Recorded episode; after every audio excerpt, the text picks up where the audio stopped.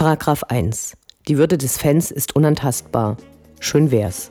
Fußball als Experimentierfeld. Probleme im Spannungsfeld zwischen lebendiger Fankultur, Kommerzialisierung und staatlicher Repression.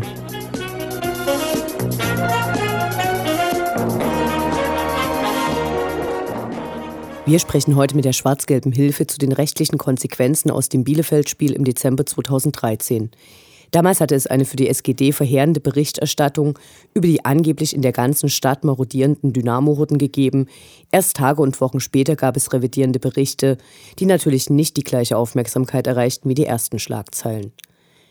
Im August hatte Arminia Bielefeld dann gegen 14 der SGD zugerechnete Fans ein bundesweites Stadionverbot ausgesprochen, die in Bielefeld randaliert haben sollen. Es gab damals Ermittlungen wegen gefährlicher Körperverletzung, Landfriedensbruch und Beleidigung. Die Berichterstattung zu den Vorkommnissen in Bielefeld war extrem widersprüchlich. So meldete der WDR bereits am 14. Februar 2014, dass die Ermittlungen abgeschlossen seien und die Polizei ihr gesamtes Videomaterial ausgewertet hätte. Nach dieser Meldung hätten 33 Straftaten zugeordnet werden können. Im August gab es dann Meldungen, dass die Ermittlungen noch andauern würden. Welle 1953 fragt also bei der Schwarz-Gelben Hilfe nach, was es tatsächlich für Strafen gab.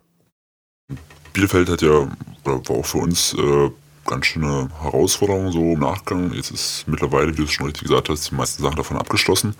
Man muss sich ja vor Augen halten, dass dort eine eigenständige Ermittlungsgruppe gegründet wurde, ich glaube von zwölf Beamten, die sich nur ausschließlich mit den Verfahren beschäftigt hat.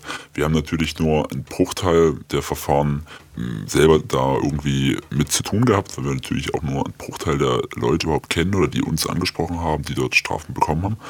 Wir hatten eine ziemliche Bandbreite von Delikten. Das reichte von einfachen Beleidigungen bis hin zu versuchter schwere Körperverletzung. Wir konnten da äh, einige unserer Mitglieder recht gut vertreten und sind mittlerweile auch komplett durch mit äh, den Verfahren, bis auf zwei, die laufen noch. Da stehen noch die Verhandlungen aus. Ähm, was aus unserer Sicht sehr auffällig war, dass äh, bei einigen Geschichten sehr mit Kanonen auf Spatzen geschossen wurde, speziell bei den Beleidigungsdelikten. Es gab ja auch Öffentlichkeitsverhandlungen, also das sehr massiv sogar.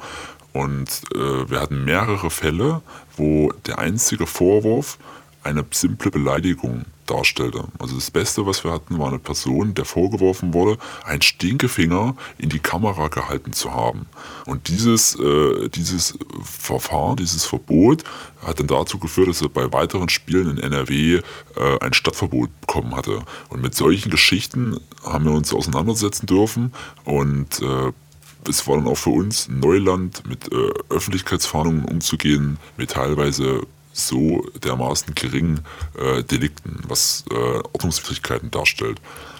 Ein weiterer Punkt, der sehr massiv nach Bielefeld auf die Szene eingewirkt hat, waren Hausdurchsuchungen, was mittlerweile so ein absolut gängiges Mittel wird, eigentlich egal, was für ein Verfahren äh, ist. Äh, es wird immer erstmal eine Hausdurchsuchung gemacht, irgendwas wird sich schon finden lassen, sei es äh, mögliche Tatkleidung oder welche anderen Sachen. Irgendwas ist in der Regel immer zu finden und wenn es nur das Handy ist, was erstmal mitgenommen wird die Hemmschwelle, ähm, eine Hausdurchsuchung anzuordnen, gerade von richterlicher Seite, ist mittlerweile so gering, dass man wirklich fast unabhängig vom Verfahren immer damit rechnen muss, dass man früher oder später Besuch bekommt. In der Ansicht muss man auf jeden Fall auch die Verhältnismäßigkeit der Mittel hinterfragen, wenn in einem, halb, in einem halben Jahr nach dem eigentlichen Vorfall eine Hausdurchsuchung stattfindet und bei der jeweiligen Person nach einer, wie nach einer angesprochenen schwarzen Jacke zu suchen, wo man ja eigentlich schon die Personendaten hat, dann äh, muss man fragen, wie sinnvoll ist dann eigentlich eine Hausdurchsuchung, beziehungsweise ist das eher dann so eine Art repressive Natur, um die Leute einzuschüchtern?